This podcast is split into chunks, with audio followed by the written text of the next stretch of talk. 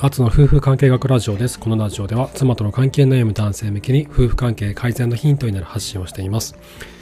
妻と意見が合わないと、どうしたらいいんだということって結構あると思うんですよね。僕もあるんですけど、あの、な、なんで分かってくれないの？みたいなっていうのがこうお互いに結構あったりすると思うんですよ。で、その3つの理由と対処法について、えー、お話をしていきたいなと思います。これについては僕も日頃ずっと考えてはいるので、えっ、と、今現段階で僕が思う理由と対処法について今日話をしたいなと思います。また他に思うことがあったら別な回で話をしていきたいなと思うんですけど、とりあえずちょっと今段階で考えてることを話しますね。えっと、まずね、この妻と意見が合わない意見が合わないってはどういうことかっていうのをまず定義づけすると夫と妻で、えー、やりたいこととか考えていることが異なる。まあこれはまあよくありますよね。なんかちょっとなんかあのお互いにこう方向性が違ってるとか、まあ、あの考えてることが違うとか、違う人間なんでもちろんこういうのって起こるとは思うんですよ。で 意見が異なるのはいいんですけどそれがきっかけでこう喧嘩になるっていう。この喧嘩になるまでの一連をと一連のことを意見が合わないというふうにちょっと今回は定義づけをしたいなと思っていてなぜかっていうとあの仲が良かったらそうそう喧嘩にならないんですよ。意見が合わなくても。意見が合わなくてもああなたはそういう考え方なのねとかああ君はそういう考え方なのかとまあいいんじゃないみたいな風な感じであの許されるというかこう許容されるというかまあそれもあるよねみたいな、まあ、そういう考えもあるよねみたいな感じでこう受け止めてもらえるんですよね仲が良くなると。で仲が悪かった 時のこと仲が悪かった時に喧嘩になったその原因とかっていうのをは仲が良くなるとあの同じことが起こっても喧嘩にならなかったりするんですよ。僕の場合なんですけど。でこれって何でなんだろうっていうことをたまに思うんですよ。でこれって まあ単純にこう仲が悪いから、あ、ちなみにそのなぜ意見が合わないのかって3つ理由があって。1つは仲が悪いから。2つはお互いの文脈が食い違ってるから。3つ目は自分の思いにとらわれて相手の意見について考えられないからだと思うんですね。ちょっと順番に行くんですけど1つ目の仲が悪いからまあ単純単純だなって思うと思うんですけどまあ単純なんですよ確かに。仲が良ければそうそう喧嘩にならないし揉めないんですよ。で仲が なんだろう仲が悪いからって言われるとまあそれまでなんですけどそれを分解するとこうじゃあどうしたらいいんだってなるとそのまあ、なんで仲が悪いのかなんで分かり合えないのかっていうのを分解すると2つ目に行き着いてそれは、えー、お互いの文脈が食い違っているからこう仲が悪くなりやすくなる環境が整ってるってことだと思うんですよ。夫婦関係が悪くなる環境って子供が生まれるとよりこう整いやすくなるんですよね夫婦か夫婦関係が悪くなりやすくなるですよ なぜかっていうと子供が生まれると夫と妻で生活環境が全然変わってくるんですよね。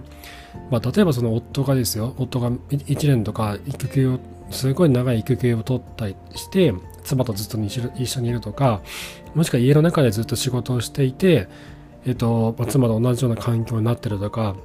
であれば別だと思うんですけど そうでもない限りは結構 生活環境どんどん変わっていくんですよね。妻の方が子育て中心、家事中心だとすると、夫の方は、えっと、そちらも一部手伝いつつ、自分の仕事というのは変わらないと。で、さらに言うと、えっと、30代以降ってこう仕事の内容って結構変わっていくと思うんですよね。結構仕事をこう頑張る時期だったりするじゃないですか。これから先その出世がどうなるとかね、そのどれだけ稼げるかとか、もしくは今の、えっ、と、キャリアをえー、元にして違うキャリアを歩んだりとか、そういうことをこう考える時期、そういうことができる時期だと思うんですよね。で、そうなると、仕事の面においてもいろいろ悩むし、こう変化が出てくるんですよ。昇進したりとか、別な場所に移動になったりとか、転職したりとか、どんどん変わっていくんですよね。で、こうなってくると、この生活環境、夫と妻での生活環境ってどんどん変わっていくじゃないですか。であとはその、まあ、出会う人によっても変化って生まれますよね。あの人との出会いによって自分の考え方が変わったりとかするじゃないですか。でこれが妻と夫でそれぞれ暮らす世界が変わってくると出会う人はまた変わってくるわけですよ。でそうなるとそこで起こる変化っていうのもそれぞれそれぞれ違うわけですよね。あとは何か今日、えっと、でき何かの出来事によって心境の変化っていうのがあったりとかもあると思います。例えばその東日本大震災ってあの以前あったじゃないですか。えあれがきっかけで僕の知り合いの方であのその当時の彼氏と別れたのかな確か。彼氏と別れて写真家になると言ってあの海外に移住しちゃった人がいるんですよ。仕事辞めてね。で他にも何人かその東日本大震災であの仕事を変えたりとかするかした方っていうのは結構聞くんですけど僕の直接の知り合いの中では1人だけいらっしゃってでそういうふうにこう何らかの出来事によっても自分のこの心境ってこう変わるんですよね。気持ちって変わっていくんですよ。でこの出来事が妻と夫でまた違う時もあるわけですよね。違う出来事がそれぞれ起こってでそれぞれに、心境の変化が起こったりとかでこれらをですよこれらこれらを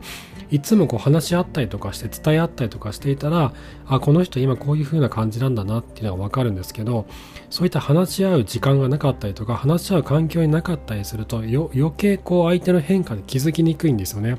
いつのいつの間にこんなになってたんだみたいななんでいつの間にこんな分かり合えない2人になっていたんだみたいなことに驚くことになっちゃうんですよ。でそうなると相手が今どこにいるのかが見えなくなってくるんですよね。さっぱり分からないです。自分とは全然生活環境異なってきちゃったんでななんでそんなこと考えるのかこの人は今どこにいるのかっていうのが分からなくなってくる。これがお互いの文明が食い違っているからってことなんですけどで3つ目はですねこれは 自分の思いにとらわれて相手の意見について考えられなくなるってことなんですけどえっと相手の文脈に立とうと思うんですけどだけど自分の中に強い感情があってどうしても相手の文脈に立てないって時あると思うんですよ。でこれがあるとこの自分の強い感情にどうしても引き戻されてしまって相手の文脈に立てない相手の目線で世界を見ることができない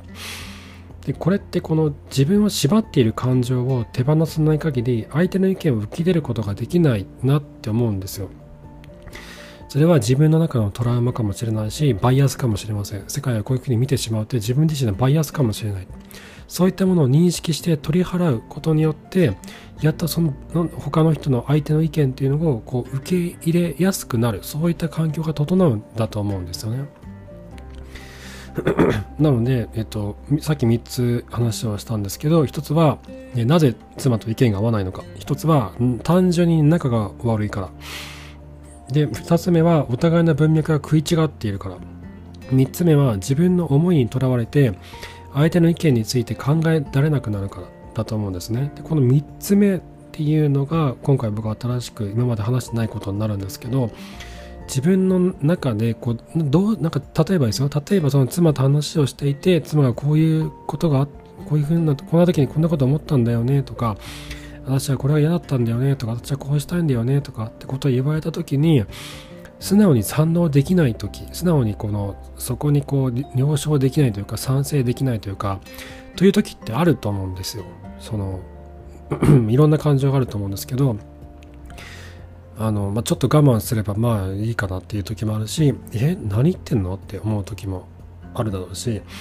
ちょっとあの素直にそれ受け入れられないなって返事に困っちゃう時あると思うんです。なぜそうなるのかっていうと自分の中で強い反発心があるんですよね。でその反発心はどこからやってくるのかというと自分の中での強い感情が元になってると思うんですね。でその強い感情って一体何なのか。その感情の名前というのをきちんと確認して認識して、えそういった作業が僕は必要になるなと思うんですで じゃあ妻と意見が合わない時どうすればいいのかってことなんですけどこれは3つあるなと思っていて1つはネガティブケーパビリティっていう以前話をしたあの曖昧な状況になれる能力というかそれをこう無視するわけじゃないんです許容する能力みたいなものなんですけどま、意見が合わないって、まあ、気持ち悪いじゃないですかまず、まあ、あの家庭の中の物事前に進まなくなる時もあるしこう分かってくれないっていうのとこう分からないっていう状況って、まあ、単純に気持ち悪いから立たそうとしたくなるんですよね。こっちでしょみたいな。こっちでしょみたいなね。相手からしたら、いやいや、こっちだからみたいな。ね、その、いや、こっちばっか言っても、ちょっと意味はわかんなくなると思うんですけど、自分はこう、自分はこうだと思ってて、相手にそれを伝えても、妻としては、いやいや、そっちじゃないでしょっていうふうに、お互いにこう、正したいっていう気持ちがどうしても出て、出ちゃうので、で、それを、あの、積極的に放置するっていう感じなんですよね。まあまあ、いっか、みたいな感じで、まあまあ死ぬわけじゃないし、みたいな、まあ、大きな問題にならないし、みたいな感じで、一回放置しとく。そうすると、いつか、あ、まあいいかなって、こう、本当にそう思える時はどっちかやってくると思うんですよ。僕はそういうのあったんですけど、ね、そういうふうにこう、今すぐ何とかしたいとか、何とかしなきゃっていうんじゃなくて、こう曖昧な環境になれるってことは一つ大事かなと思います。で2つ目は相手の文脈を理解しようと知る努力聞く努力を重ねるってことでこれは以前の放送でも話をしましたように、えーと、妻の文脈に立とうとする努力ってことですね。でこれは重ねていく必要あるなと思ってます。で3つ目は自分のその囚われている思いっていうのを誰かに聞いてもらって自分が何に囚われているかってことを認識するってことは大事だと思うんですね。でその一体何に自分はとらわれているのか。どういった感情が自分自身に中に存在してそれが妻の言葉に反発しているのかと。その存在っていうのをきちんとこう探り当ててで探り当てたらその感情っていうのをこう俯瞰して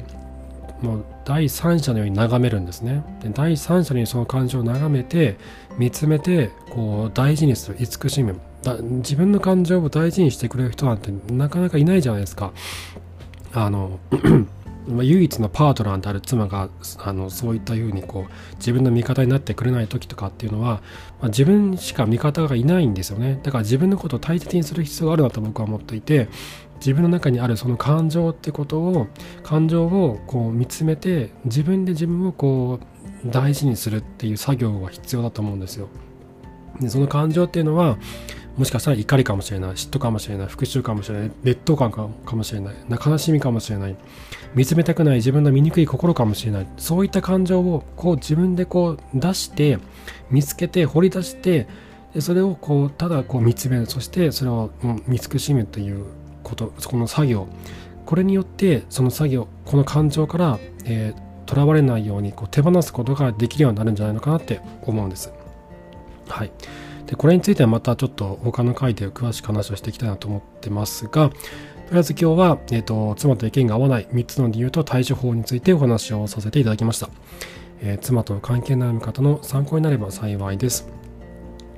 えー、ノートのサークル機能を使って、後の夫婦関係改善カウンセリングタイマスという名前で、妻との関係悩む男性向けにアドバイスをさせていただいてます。えー、妻との関係悩んでいて、本気でどうにかしたいと思う方はぜひご連絡をください。僕が一緒に伴走していきます。あと、質問箱の方は、えー、夫婦関係悩む、えーと、男女両方からの、えー、ご質問を受け付けてますので、ぜひこちらもご利用ください。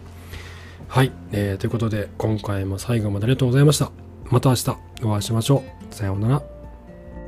Thank you.